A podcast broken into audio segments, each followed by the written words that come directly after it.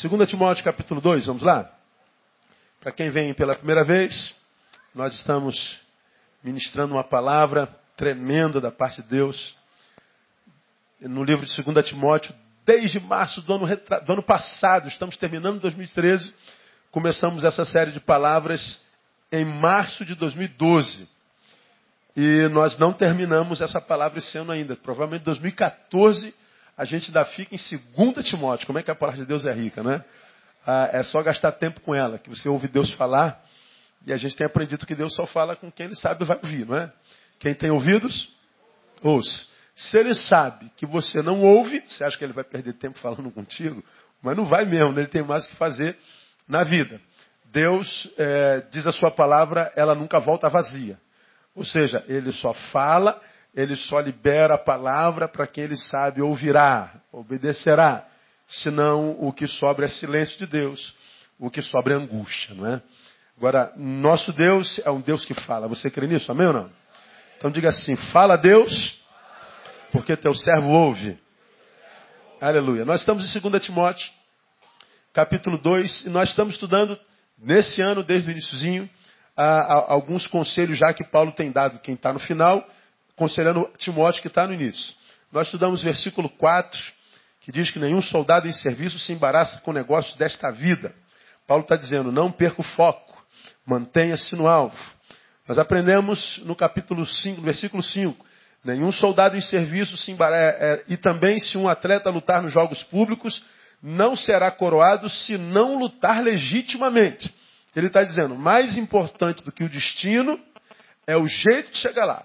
Você pode ser um soldado, você pode ser um atleta, você pode ter chegado em primeiro lugar, você pode ter ganhado a batalha, mas se descobrirem que você não lutou de modo legítimo, você não leva o troféu. Então, mais importante do que chegar lá, é, do que o destino, é o jeito de chegar lá. Nós aprendemos no versículo 6, o lavrador que trabalha deve ser o primeiro a gozar dos frutos. Aprendemos que o fruto é um privilégio garantido apenas aos que trabalham. A Bíblia diz que quem não quer trabalhar também não coma. Então, quem não trabalha e não morreu de fome está em pecado. Não é? Porque Deus não pode abençoar vagabundo. Então tem muita gente que não trabalha e diz assim, eu vivo pela fé. Não, não vive não, filho. Não vive não. Você está errado de estar tá vivo. Porque a Bíblia diz que aquele que não trabalha também não coma. Pergunta, irmão, que está do seu lado. Tu é chegado ao trabalho, irmão? Pergunta ali.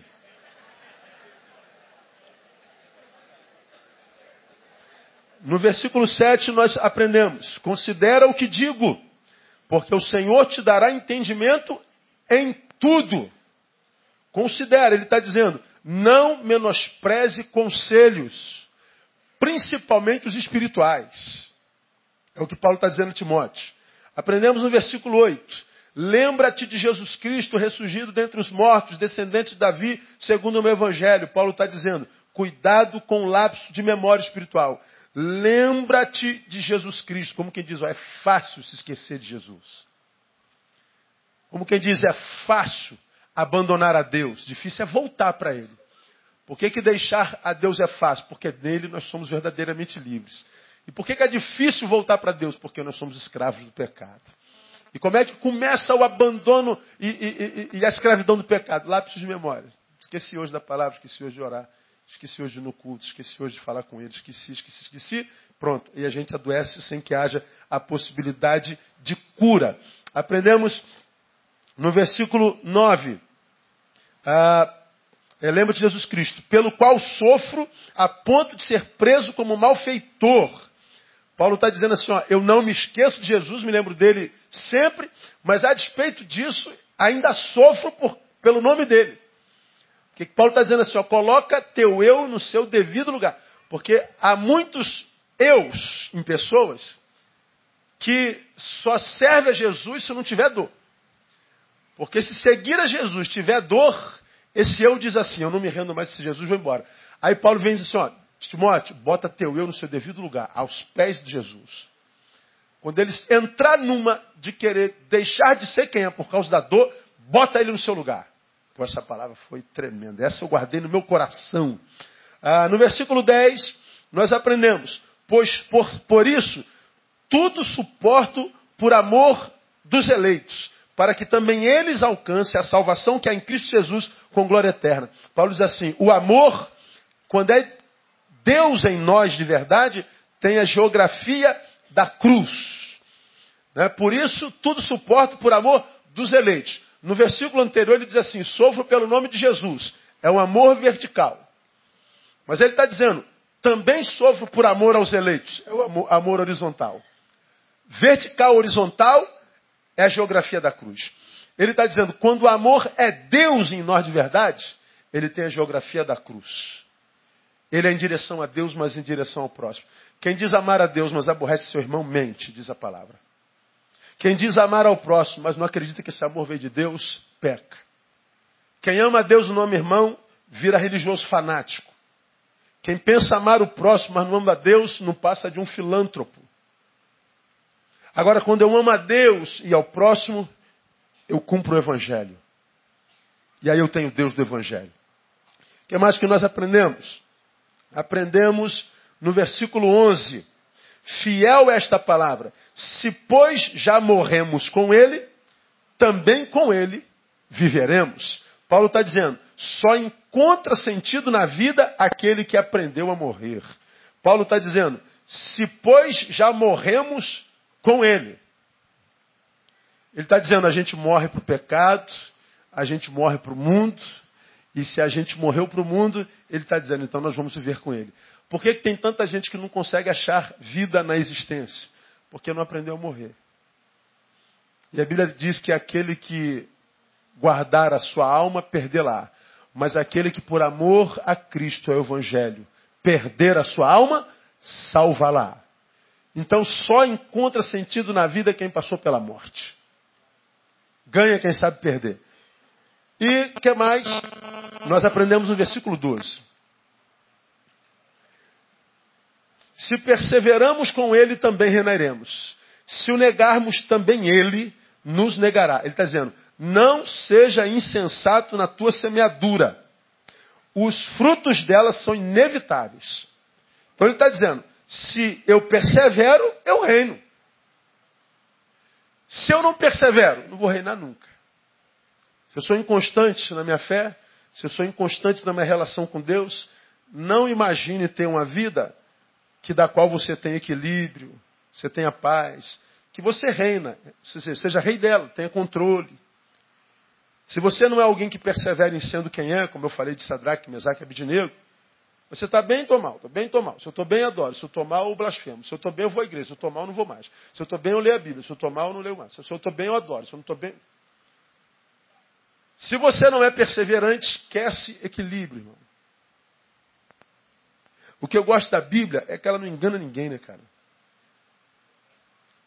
Ela não tira ninguém por idiota. Olha assim, meu filho. Se não for assim, você perde tempo. É por isso que Jesus, no iníciozinho, você aprendeu aqui, diz assim, ó, se alguém quiser vir após mim, alguém aí quer vir após mim? Eu, tio, eu, tio, eu quero, tio. Não, pera, não vem já não. É, antes de você vir a mim, você tem que fazer uma coisa, primordialmente, qual é? Se alguém quer vir após mim, negue a quem? A si mesmo. Toma a tua cruz, depois vem segue. Porque se você me seguir, mas não querer se negar, vai seguir à toa. Ainda que seja a mim que você esteja seguindo, vai perder tempo na vida. Vai para balada, irmão. Pelo menos um prazerzinho na carne você vai ter. Dura alguns minutozinhos, é verdade, mas você vai ter algum. No final você vai para o inferno. Mas na terra você teve algum. Para Deus, é melhor um incrédulo de verdade do que um crente de mentira. Porque o crente de mentira não tem prazer nem lá e nem cá. Então a Bíblia não engana ninguém.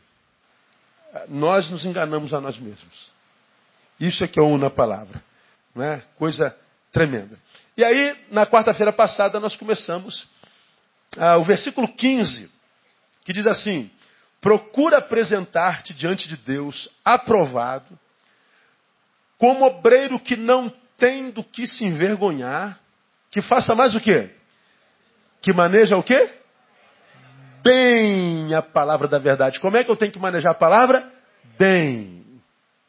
Então nós nos prendemos essa segunda, essa segunda parte, que maneja bem. Então, para Deus, um obreiro é, aprovado é aquele que cuja vida não gera vergonha em Deus. Não quer dizer que não seja perfeita, que seja perfeita.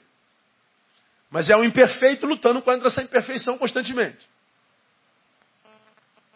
É um problemático que não esconde diante de Deus ser um problemático. Que não vende a imagem de uma coisa que não é. Ele é honesto. Ele pode ser complicado, mas é honesto. Ele pode ser um problemático. Ah, mas esse cara é honesto, meu. Esse cara se enxerga. E você sabe que quando uma pessoa se enxerga, de fato, de verdade, só pode olhar o outro como? Com misericórdia. Não tem outra forma. Então, quando você vê um monte de juiz se metendo na vida de todo mundo, o que, que o juiz está revelando? Que ele não sabe nada de evangelho, de si mesmo e de misericórdia. Quando eu me encontro com alguém que vive apontando o dedo para tudo, bom, esse juiz não revela o ser que está sendo julgado. O juiz revela-se a si mesmo. Você está aqui no centro, ó. o juiz está julgando o réu. Porque pastor ele é pecador? Porque pastor ele sei o quê? Porque pastor nós não podemos admitir isso dentro da igreja? Porque pastor blá blá blá blá blá blá. O juiz está querendo vender uma imagem do seguinte, ó, eu sou muito melhor do que ele. Aí ele imagina que quem está sendo revelado diante de Deus é o réu. Mas diante de Deus está sendo revelado quem julga. E sobretudo quem julga, revela que não entendeu nada de evangelho. Porque esse pecador que não merece estar no nosso meio, é quem de fato deve estar no nosso meio. Ele não merece, correto? O que é graça? Não ouvi? Favor que não se merece. Ele não merece. Como graça é um favor que não se merece, a igreja é a comunidade do quê? Da graça, diga. A igreja é a comunidade da graça. Você não está debaixo da graça de Deus, amém ou não? Não é a palavra que diz que a minha graça te basta? Então, quando um cara vê um cara que não merece, você fala assim, então você que tem que estar com a gente. Agora, quando você vê um cara que diz assim, esse cara não pode ficar aqui, bota ele para fora, irmão. Quantas vezes nós já vimos isso aqui, irmão? Já tivemos projetos aqui que levantava aqueles diaconão que antigamente era dono da igreja, mandava em tudo. Pastor, nós não assumimos. Tem, tem, uma vez entrou um travesti. Tem um travesti na nossa igreja. O travesti fica, o senhor sai. O senhor já está salvo. O travesti, talvez não. Embora a Bíblia diga que as meretrizes nos antecederiam no reino dos céus. Então, ah, esse varão aprovado não é alguém perfeito, é alguém que reconhece a sua imperfeição e luta contra ela. O varão aprovado ah, é aquele também que maneja bem a palavra. Nós falamos sobre isso na quarta-feira passada. Tem muita gente que, que, que sabe quantos livros tem na Bíblia. Quantos livros tem na Bíblia? Não ouvi. Meia, meia. Quantos livros tem no Velho Testamento? Não ouvi. Hã? 39. E no, e no Novo? 27. Qual o primeiro livro da Bíblia? E o último? Apocalipse. Quantos capítulos tem Apocalipse? 22. Cara, os caras sabem tudo de Bíblia. Quem foi a mãe de Moisés? Hã? Ninguém sabe? Hã? Joquebede? Quem foi a tia de Joquebede? Tem gente que sabe, cara. O cara chega assim, pastor, aqui tinha um irmão que era assim. Pastor, tem uma pergunta para o senhor. O senhor sabe quem foi a irmã da tia, da cunhada, da prima de Moisés? Pô, não faço a menor ideia, mano. Não faço a menor ideia. Foi fulano de tal. Ele passou a semana inteira pesquisando nos livrinhos de pesquisa. Aí eu não sabia, ele dava um sorrisão, como quem diz, eu sei mais do que o pastor. Ele saiu para lá achando que ia saber. Quando eu saía para cá, eu falava assim, cultura inútil. Para que, que serve isso, cara? Irmão, o, o que, que te acrescenta saber que Deus é Pai, que Jesus é Filho, que o Espírito Santo consola? Todo mundo já sabe disso. O que, que adianta saber teologia? Encher a cabeça de informação bíblica.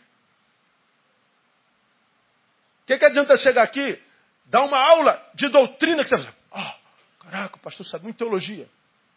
Pô, estou impressionado com o saber desse pastor teológico. Aí tu sai ali e vai dizer, agora onde é que eu aplico isso na vida? Meu ônibus atrasou, estou querendo matar 15.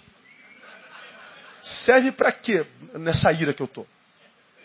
Não, para ira não serve para nada. Eu estou com angústia danada porque a conta venceu, tem três meses e o cara vai cortar tudo amanhã. Como é que eu faço? Como é que eu durmo? Eu não sei, ele falou sobre a tia de Joquebede. Você está entendendo o que eu estou falando? São tudo extraído da Bíblia. Tudo extraído da Bíblia. Tem gente que, para falar mal da gente aqui, fala assim, pastor, eu nunca falo sobre a volta de Cristo. Pô, tu quer que eu pregue todo dia sobre a volta de Cristo? Alguém aqui não sabe que Cristo vai voltar? Todo mundo já sabe. Mas não tem que falar sobre a volta de Jesus. Como todo dia? Por que, que eu não falo sobre céu o tempo inteiro? Por uma simples razão, você já aprendeu. Jesus é o caminho. Quem está em Jesus aqui, diga glória a Deus. Então, tu vai parar no céu de qualquer jeito. Então, eu não penso no céu nenhuma vez na minha vida, irmão. Ou oh, o céu deve ter ruas de ouro, paralelepípedo de cristal. Pô, minha conta de luz está atrasada, mano. Se desse para tirar uma lasquinha de ouro da rua do céu para trazer para cá para pagar a conta, mas não dá, meu. Eu quero saber de rua de cristal, eu quero saber de céu, meu. Eu só preciso estar no caminho. Eu vou chegar lá. Ah, o senhor tem que falar sobre o inferno. Para quê? Eu estou no caminho. Eu não vou para lá. Aí nós ficamos manejando a palavra, fazendo os nossos cursos teológicos, filosóficos, exegéticos. E a gente fica feliz porque sabe demais. É, é engraçado ver um seminarista quando anda para o seminário. Mano. Aí o cara vem no primeiro ano aí. Descobriu que existe teologia contemporânea. Aí vem dar aula de teologia contemporânea para nós, mano. Aí o cara vai mudando roupa, mudando linguagem. Chega no terceiro ano, então, ele é papa gospel. Aí o pastor está fora da visão, é, poxa, é sempre a mesma coisa, o cara fica espiritual demais. E tá, é mais um seminarista que sabe tudo, menos que não sabe porcaria nenhuma. Mas o resto ele sabe. O cara fica é, estupefato com os saberes teológicos. Aí legal, pega esse saber todinho, filho. Tenta transformá-lo em prática para você que está perdendo o amor pela esposa. Transforma em prática para gerar de novo a fome que você já teve por Deus e pela Sua palavra que não tem mais. Pega essa palavra e transforme-a em paz, porque você não a tem há muito tempo, porque seu filho está sumido de casa há um mês nas drogas e está no crack. Transforme essa palavra em remédio para dormir. Não, isso eu não sei, pastor. Então você não sabe nada da palavra. Se a palavra não passa de verbo, que enche a cabeça, mas não desce ao coração, para reger os pés, para ser lâmpada para os pés, ou seja, reger o meu caminho, luz para o meu caminho. Ele está dizendo que a palavra é lâmpada para os pés, está dizendo, não existe dia nem noite que impeça um servo da palavra de caminhar. De dia o sol da justiça te conduz, de noite a palavra ilumina teu caminho. O texto está dizendo, portanto, que não existe terrenos intrafegáveis para quem maneja bem a palavra. Lâmpada para os meus pés. Agora a gente fica é, embevecido pela teologia. A gente fica embevecido pela oratória poderosa, pelos gritos, pelos arrepios. Mas uma palavra que nos gera sabedoria que, como eu digo sempre, não apazigua a alma, não traz a paz que excede todo entendimento para a razão e para a emoção, para a mente e para o coração. manejar bem a palavra. Nós falamos sobre isso na quarta-feira passada. Nesses 30 minutos, eu quero, uma vez que nós manejamos bem a palavra, só para mostrar para vocês algumas nuances que a palavra, sendo bem manejada, gera na gente. No nosso cotidiano. Algumas nuances. Bem, eu poderia ficar aqui 10 anos falando o que, que a palavra pode gerar em nós. Mas vamos algumas assim, bem rapidinho. O que, que a palavra gera em nós? Abra a tua Bíblia em 24, 35 de Mateus. Quem não conhece esse versículo? 24, 35. Vamos ler juntos? Vamos lá? Passarão o céu e a terra, mas as minhas palavras não passarão. O céu e a terra passam? E a palavra de Deus? Não. A palavra de Deus, o Deus do reino, onde o reino está? O reino de Deus está dentro de vós. O reino de Deus tem um rei, que é Deus. A sua palavra habita onde? Dentro de nós. Escondi a tua palavra aonde?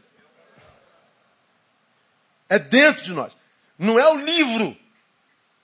O livro que você tem na mão é um livro como outro qualquer, se o conteúdo dele não entrar no coração e se transformar em vida.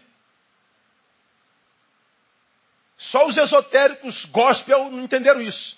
Que bota lá o, o, livro aberto no Salmo 91 na penteadeira da, da sala. No, no, no, como é que é o nome do móvelzinho da sala? Hein? Penteadeira não existe mais. Hein? Criado mudo. Então a Bíblia muda também na vida desse cara. Bota lá, no Salmo 91. O cara pensa que aquilo é amuleto, mano. Ele acha que é poder no livro. Outro dia eu joguei uma Bíblia aqui pro alto, o cara só faltou me dar um tiro de lá, mano. Que isso? Uma irreverência com a palavra de Deus. Pergunta se ele leu a palavra dois dias essa, essa semana. Ele acha que reverência é pegar o livro e amassar. Mas ele não acha que seja reverência passar bem longe dela. Como eu já disse aqui, olha para a Bíblia e diz assim: estou contigo e não abro. Isso é que é irreverência. Irreverência é abri-la e ouvir o que a palavra diz e não praticar. Isso que é reverência. Agora veja o que a Bíblia está dizendo. As minhas palavras jamais passarão. A palavra está dentro de nós. Se ela não sai do livro e se transforma em rema na minha vida, se ela, ela, ela não sai da condição de verbo e se transforma em trilho para a minha vida, se ela não é praticada, isso não é palavra de Deus, isso é um livro. Ela se transforma em palavra quando ela é vivida. Aí ela é palavra de Deus. Ela tem poder não no livro, mas quando ela está em mim. A palavra que o diabo respeita não é o livro, sou eu. Porque eu vivo o livro. É você. Porque você vive o livro. Não há poder no livro. Há poder na palavra. Agora, quando a Bíblia diz que a minha palavra permanece para sempre, do que, que ele está falando?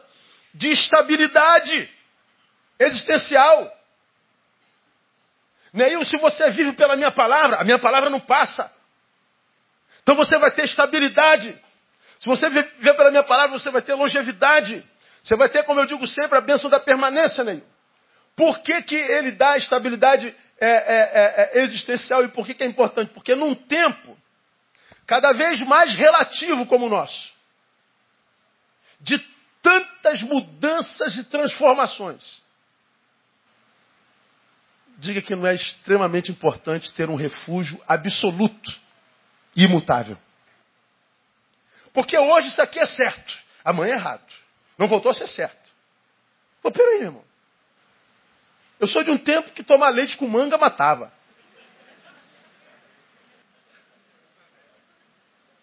Quem é desse tempo aí? Não toma. Você está maluco? Falei, o que, que houve? Leite manga mata.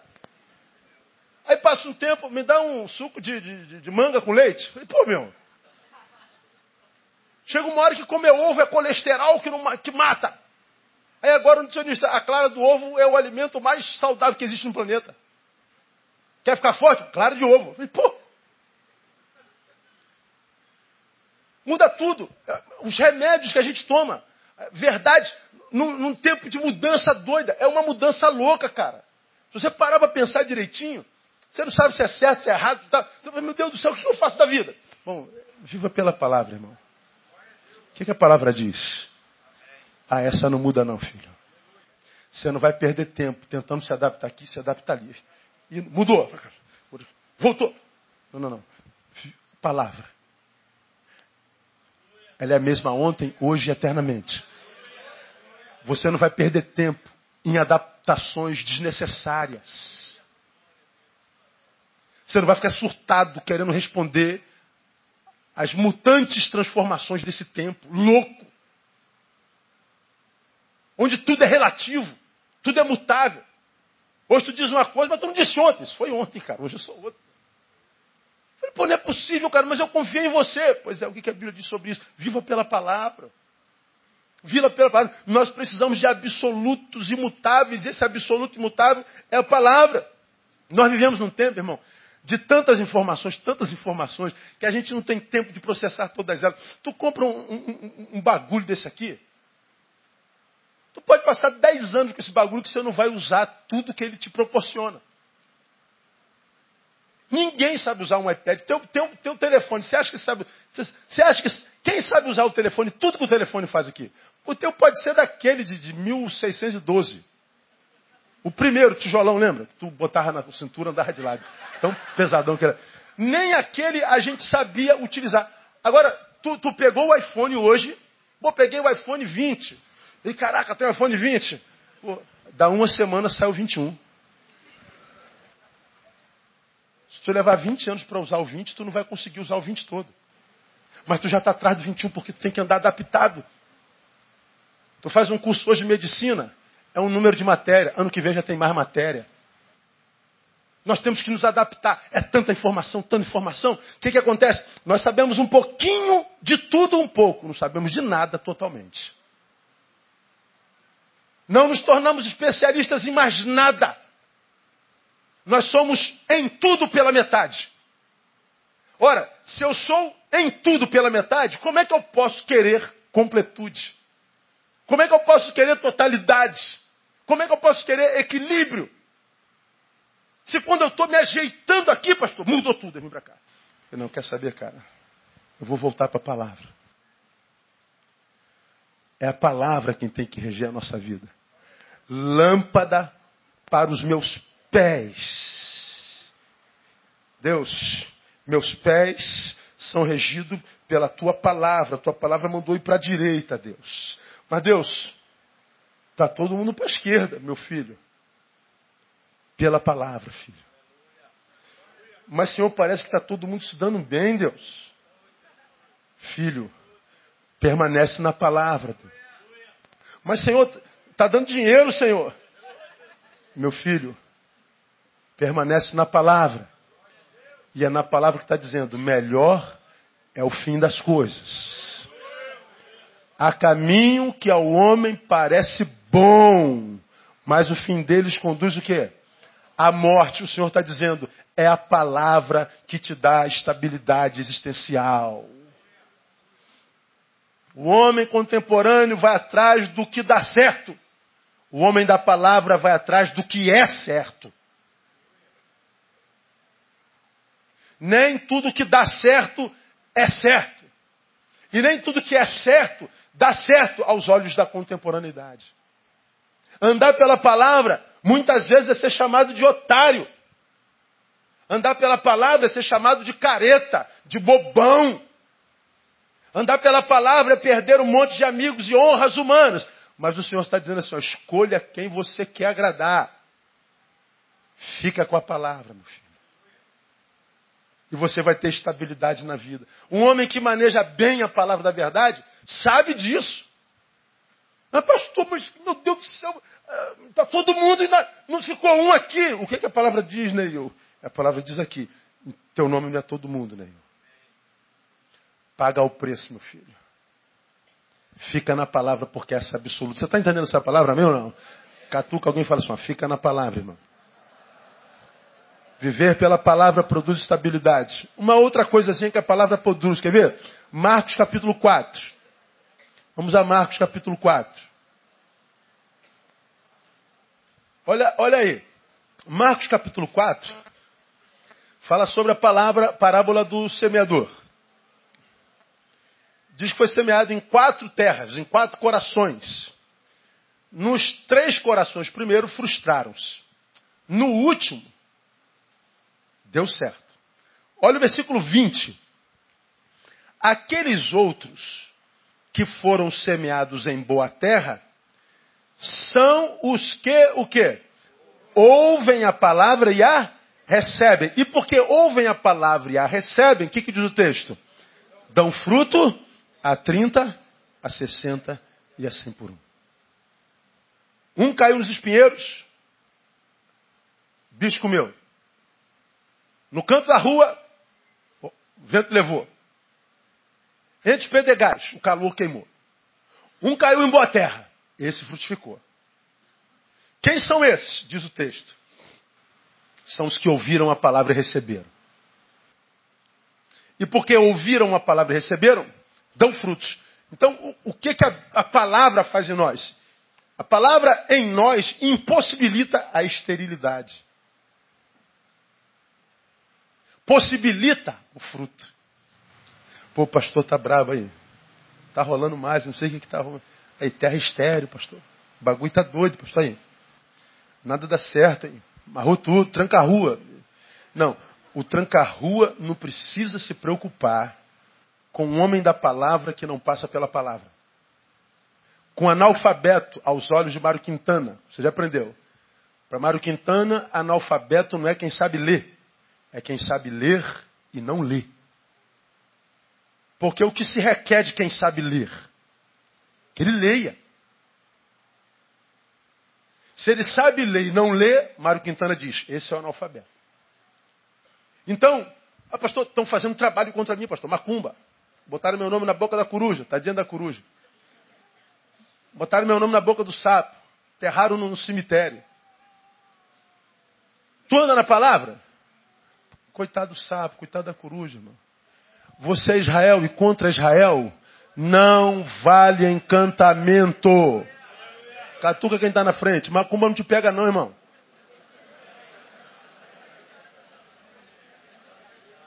Contra Israel não vale encantamento. Israel, o povo da palavra. Agora, se não há encantamento, se não há obra, se não há o quê? O que há é que você não anda na palavra. Você não é terra boa. Então você está marcado pela esterilidade. Porque não é o pastor que está dizendo, é a palavra de Deus que está dizendo que porque ele recebeu, depois de ter ouvido, ele internalizou a palavra, deixou de ser verbo, passou a ser remo, passou a ser vivida. Ele passou a ser, portanto, uma carta andante, um livro andante. Então, ele semeia e dá. Porque quem vive na palavra não conhece esterilidade. Então, se você quer voltar a colher na tua vida, volta para a palavra. Se você é da palavra. Aí, nós somos distraídos muitas vezes dentro da própria igreja. Nós achamos que não estamos colhendo, então nós vamos para a campanha da prosperidade. Nós vamos atrás do apóstolo fulano de tal. Nós vamos para a corrente dos 1.600 pastores. Nós fazemos jejum. Fazemos um monte de coisa. E nós vemos os retetés dos retetés dos retetés acontecendo. Fogo de Deus! E a gente volta para a vida, continua estéreo. E o Senhor está dizendo assim, filho, não precisa pirotecnia. Você só precisa voltar à essência. Volta à palavra. Só isso. Coisa linda do Evangelho, né, cara? Coisa linda. Impossibilita a esterilidade. Agora, num tempo de tanta competitividade, logo de descartabilidade, se a gente está competindo o tempo inteiro, irmão, quem perde é descartável. Então, se você não frutifica, se você não produz, tem um monte de gente produzindo no teu lado. Ó, a, o patrão vai descartando, a vida vai descartando, o sistema vai descartando, tudo vai descartando. Então, nesse tempo de competitividade louca, portanto, descartabilidade, né? É, é, se se perde, é substituído. É muito importante não ser vencido pela inércia, não ser vencido pela esterilidade. saber que você não parou de ser nem de fazer em função de não ter colhido. Porque só para, é vencido pela inerte. Só desiste quem plantou e não colheu. Porque quem está plantando e está colhendo, meu irmão, ele não para nunca. Ele não vai conhecer a inércia. Ele não vai cair naquela palavra que aquele que quem lançou mão do arado não pode mais o quê? Voltar atrás, olhar para trás. E se o fizer, minha alma não tem prazer nele. Deus está dizendo, você vai ter a bênção da continuidade, como nós falamos, é, a, a, a permanência existencial, e essa permanência vem como produto de uma vida que semeia e colhe. E se não colheu e tem consciência que está na palavra, Bom, semeou e solo errado. Você vai voltar, vai aprender com os teus erros e vai continuar semeando. Não há nada que possa parar um homem nas mãos de Deus. Isso é palavra de Deus. Impossibilita esterilidade na nossa vida. A esterilidade gera alguns problemas em nós graves. E entre estes, ele tem o poder de adoecer a estima. Eu olho para a minha história de semeadura sem fruto, eu falo, eu sou um fracassado, meu. Caraca, meu. Minha estima vai lá embaixo. Aí chega um momento que com a estima baixa, porque não tem histórico, primeiro gera revolta. Mas a revolta não muda nada, só piora. De revolta gera comodismo. E o comodismo nada mais é do que se reconhecer merecedor do fracasso. Estima adoecida.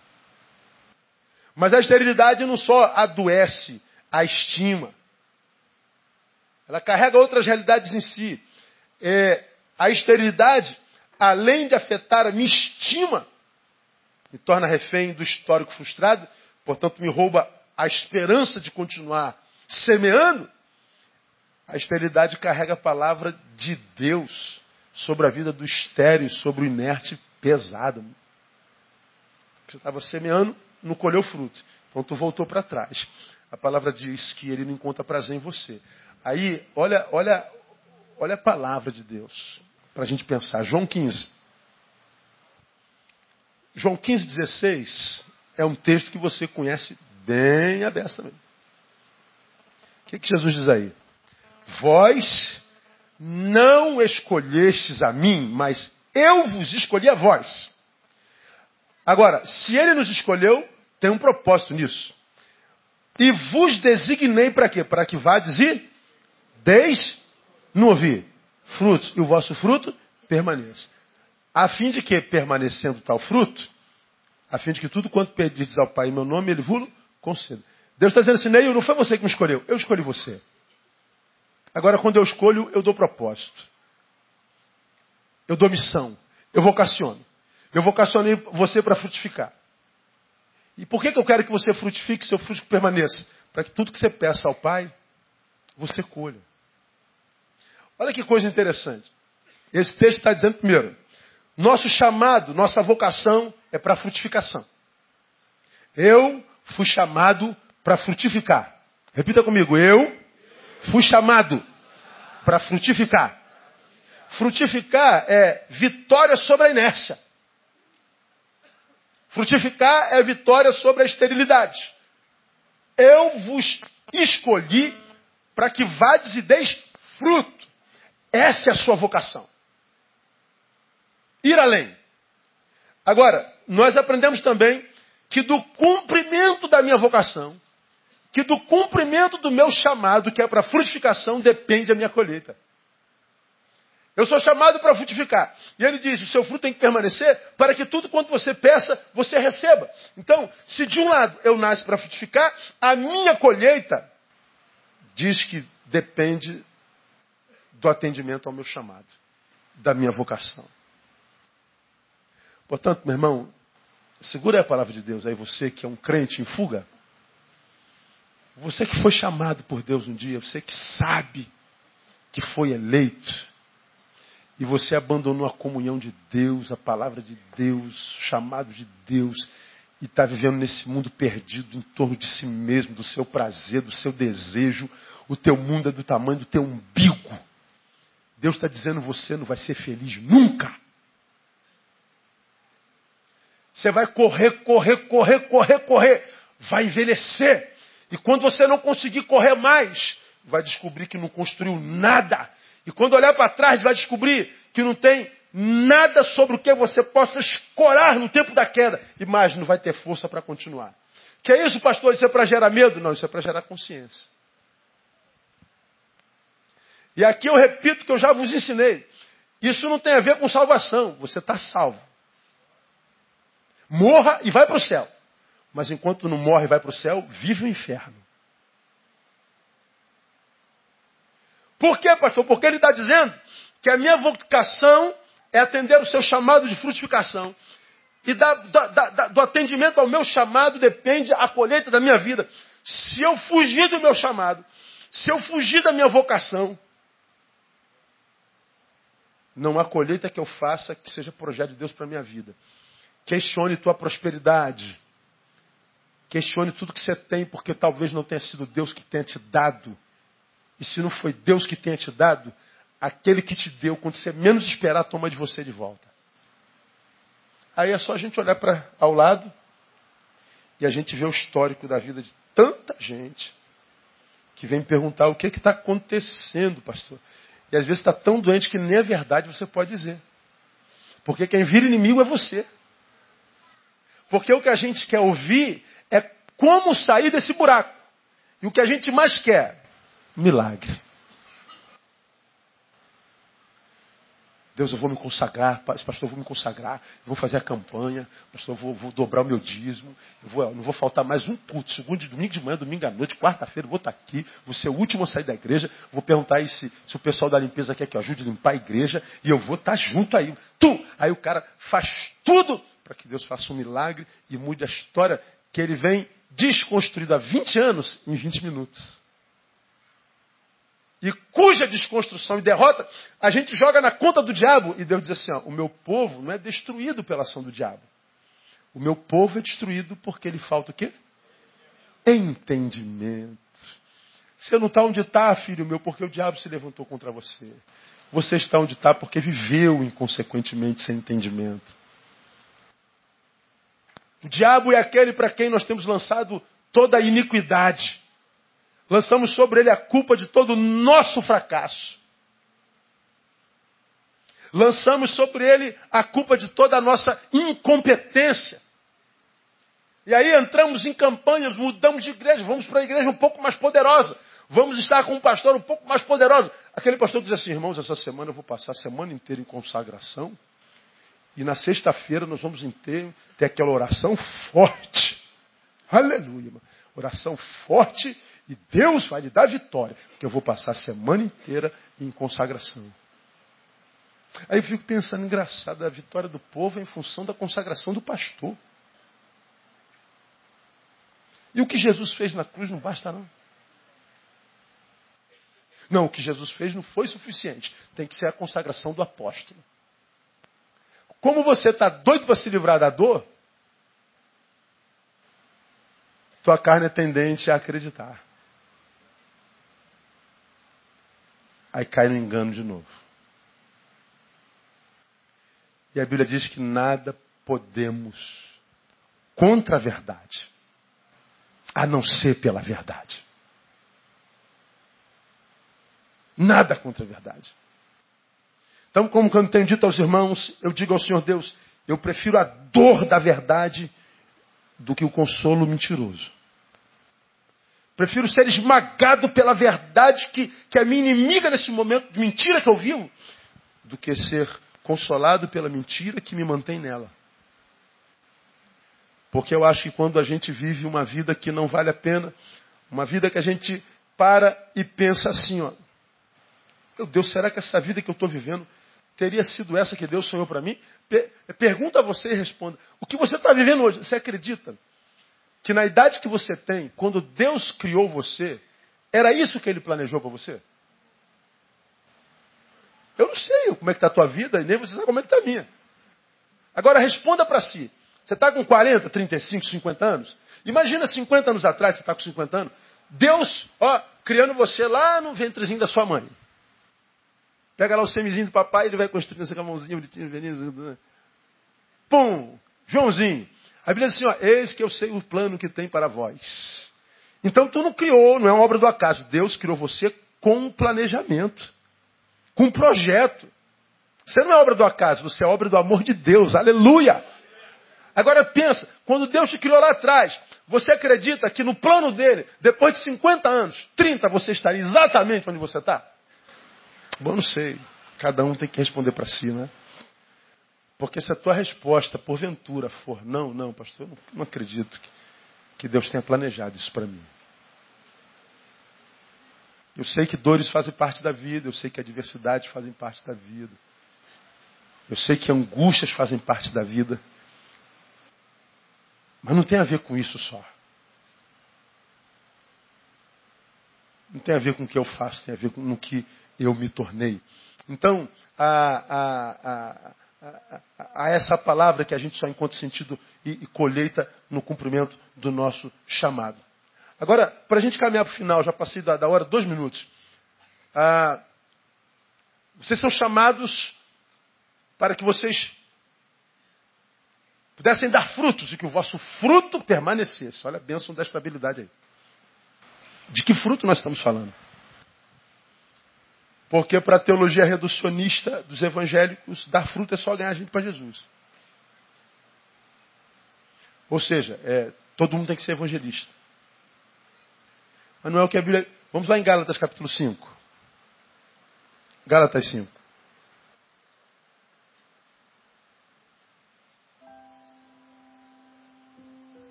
Em Gálatas 5, Paulo fala sobre os frutos da carne e os frutos do Espírito. Olha os frutos do Espírito. 22, de 5 de Gálatas. Antes do 22, veja o 19. Você está aí, amém ou não? Ora, as obras da carne, leia a próxima palavra. De novo, ora, as obras da carne, só, só a primeira palavra depois da, da, da carne. Ora, as obras da carne, mais uma vez, as obras da carne são. As obras da carne? Vamos ao 22. Mas o fruto do Espírito, leia. O fruto do Espírito, os frutos da carne, o fruto do Espírito, da carne está no plural. E do Espírito? Singular. O fruto do Espírito, 22 aí, é. Qual é o fruto do Espírito? O amor. Aí ele continua: o gozo, a paz, a longanimidade, benignidade, bondade, fidelidade, mansidão, domínio próprio. Mas peraí, peraí, peraí, pastor. Ele disse que os frutos do Espírito é. Mas ele citou um monte. Há um erro de português aí. Não, não, é isso aí mesmo. O fruto do Espírito é um só. Qual é o fruto do Espírito? O amor. Todos os outros são recompensas dadas a quem frutifica no Espírito. Perceba que os frutos do Espírito não tem nenhum deles a ver com o que eu faço. Todos eles têm a ver com aquilo no que eu me torno. Olha lá, volta para o 22. Amor, gozo, paz, longanimidade, benignidade, bondade, fidelidade, mansidão, domínio próprio. Tem nada que a gente faça. Tem nada de praticável aí. É tudo no campo do ser, da nossa interioridade. Olha que coisa tremenda, irmão. Aí tu vê o camarada assim, Deus me disse não, a vida me disse não. Aí tu perde o gozo perde a paz, longanimidade. Tu vira iracundo em vez de benigno. Perde a bondade e quer descontar em todo mundo.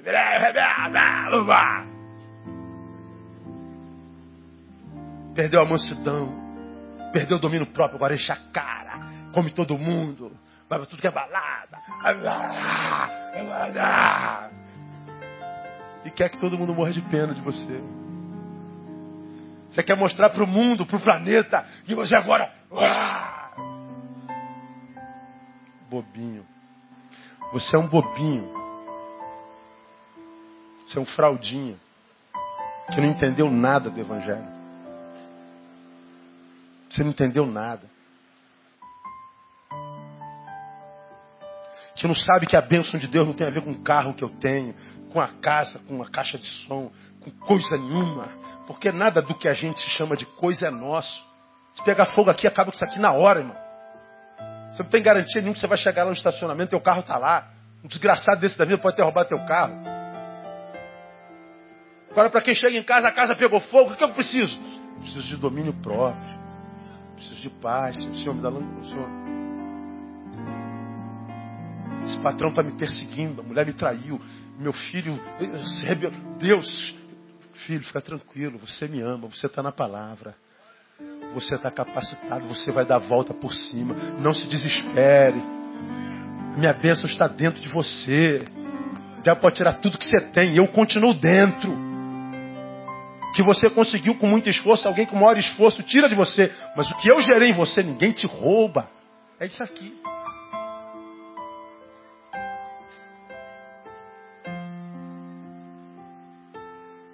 Quando eu cumpro minha vocação, eu frutifico no Espírito. Quem frutifica no Espírito vive em paz, porque ele sabe, não quero saber como é que está o mundo nem para onde está indo. A minha mão está segura na mão daquele que pode me livrar de todas as coisas. Mas pastor, parece que vai, vai afundar o barco. Cadê Jesus? Ele está dormindo. Tá, mas ele está no barco. Deixa ele dormindo. Vai dormir também, porque aos seus amados ele abençoa enquanto dorme. Porque só dorme porque tem fé. Não é porque é vagabundo não quer trabalhar. É porque internalizou o evangelho. Aí tua namorada foi embora. Você diz assim: não foi eu que a perdi, foi ela que perdeu a mim. Teu marido te traiu, teu amigo te traiu. Não, não foi eu que perdi um amigo, foi ele que perdeu um amigo. Porque eu tenho fruto do Espírito Santo, porque eu vivo na palavra. E eu sei que se por um caminho vão, por sete caminhos vêm.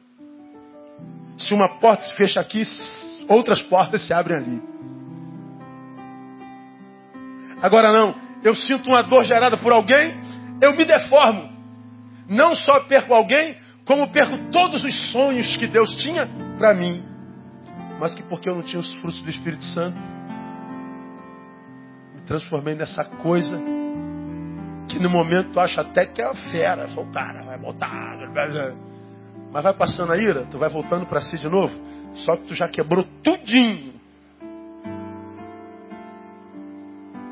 Mas quem tem que limpar tudo é você. E às vezes tu não tem nem coragem de voltar para casa para consertar tudo. Pronto, acabou a vida. Aí vai dizer que foi o diabo.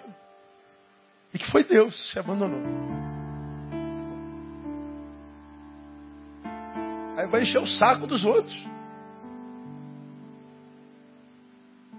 vira num caçador de culpado, que é culpar todo mundo. Quando o culpado está diante do espelho. Porque nenhum desses frutos tem a ver com o que eu faço, tem a ver com o meu toque. Os frutos do Espírito Santo se manifestam enraizados no ser. Logo, os frutos visíveis são consequências. Só aparece do lado de fora quando foi gerado lá de dentro. E se aparece do lado de fora sem ter gerado lá dentro, eu não estou produzindo fruto, eu, eu fui adestrado. Porque tu pode ensinar um cachorro a andar em pezinho. Só que ele é quadrúpede, ele não é bípede. Mas ele anda em pé para lá. Tu ensina um, um. Como é o nome daquele passarinho que fala?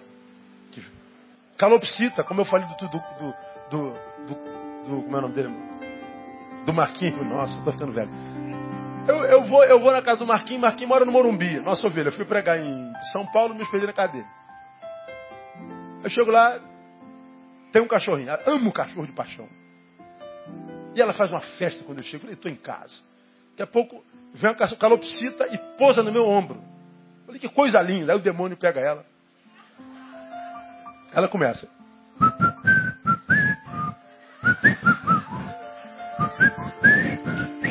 Começa a cantar, a tocar a música do Flamengo. Ou seja, eu posso ensinar um animal a cantar uma música. Mas é um animal adestrado. Eu posso ensinar um cachorro a ficar em pé, é um cachorro adestrado. Eu posso ensinar um homem carnal a produzir frutos que não tem nada a ver com a alma dele. Só que ele não vai conseguir produzir a vida inteira, porque o cachorro não vai conseguir andar em pé o resto da vida. O animal não vai conseguir cantar o resto da vida. E você não vai conseguir andar em santidade o resto da vida. Porque não nasceu de novo, os frutos do Espírito foram gerados. Quem está entendendo eu estou entendendo, pastor? Diga assim, dura essa palavra. Mas é verdadeira, é ou não é? Não fica claro de a gente entender? Não precisa nem pensar, cara. Então eu, quando estou ruim, irmão, quando chegou o dia mal, eu falei assim, Deus, que, que, onde é que eu desviei? O que, que eu estou produzindo que não é produto meu interior? O que está rolando? Aí você fala assim, é mérito. Não, não é mérito não, não tem nada a ver com mérito não, cara. Tem a ver com o que eu me tornei. Tem a ver com frutos que eu semeio e colho. Não tem a ver com salvação. Está em Jesus, morra, você vai para o céu. Agora, se não anda no Espírito, vive o inferno. Termino. Portanto, aprendam. Não se interpreta Mateus 7,16. Pelos frutos os conhecereis. Escuta isso. Não se interpreta Mateus 7,16 sem 1 Samuel 16,7. Vou repetir. Não se interpreta Mateus 7,16 sem 1 Samuel 6,17. 7,16 de Mateus diz assim: pelos frutos os conhecereis. Então, se o cara está produzindo fruto bom, então o cara é bom. Não, Samuel diz assim: ó, porque o Senhor não vê como vê o homem, pois o homem olha o que está diante dos olhos, porém o Senhor olha para onde? Para o coração. Então, fruto para Deus não é a, a, maçãzinha que eu aprovidei, não, porque Deus olha para o coração, ele não olha para a maçã. Ele não vai ouvir a musiquinha que eu estou cantando, porque eu posso ser um passarinho adestrado. Ele não vai ver eu andando é, esguio de cabeça erguida. Eu posso ser um cachorrinho adestrado. Ele vai olhar para o coração para saber se aquilo que está do lado de fora tem a ver com o que está dentro. Porque se o que tiver do lado de fora tiver a ver com o que está dentro, vai em paz, irmão. O diabo sabe com quem ele está lidando. Você está sujeito diante de Deus. E ele vai fugir de você no nome de Jesus. Porque você o resiste. Como é que você pode aceitar o diabo tirando da tua cara? Fruto para Deus é mais do que os nossos olhos veem. E podem ser frutos, mesmo que os olhos não vejam nada. Eu posso não produzir nada que os teus olhos veem. E Deus sabe que meu coração está cheio de fruto por causa da longanimidade, da bondade. Da... Tem a ver só com ganhar gente para Jesus. Diz que ele vai para o inferno, que ele está com câncer. Quer aceitar Jesus? Quero. Eu ganhei uma alma para Jesus. É, até o pai de santo ganha para Jesus. O cara está morrendo, vai para o inferno. Quer Jesus? Claro que eu quero.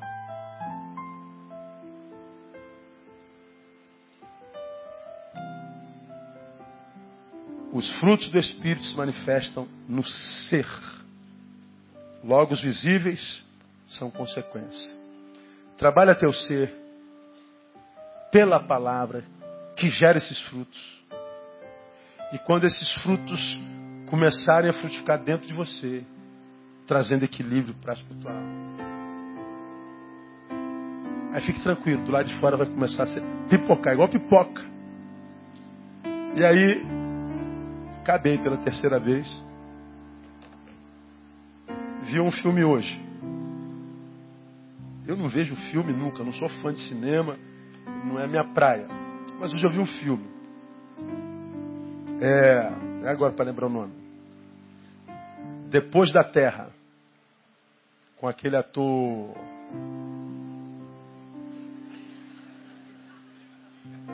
Will Smith e o filho dele. A nave dele cai na terra desabitado há mil anos, portanto, um lugar inóspito que fazia tudo para acabar com os seres humanos. E tinha um ser troglodita alienígena que devorava todos os seres humanos, chamado Ursa, cego, mas que ele devorava todos os seres humanos. E como é que ele devorava os seres humanos se ele não via? Ele sentia o feromônio do medo. Alguém já viu esse filme Depois da Terra? Alguns. Ele sabia onde estava o medo e ele devorava.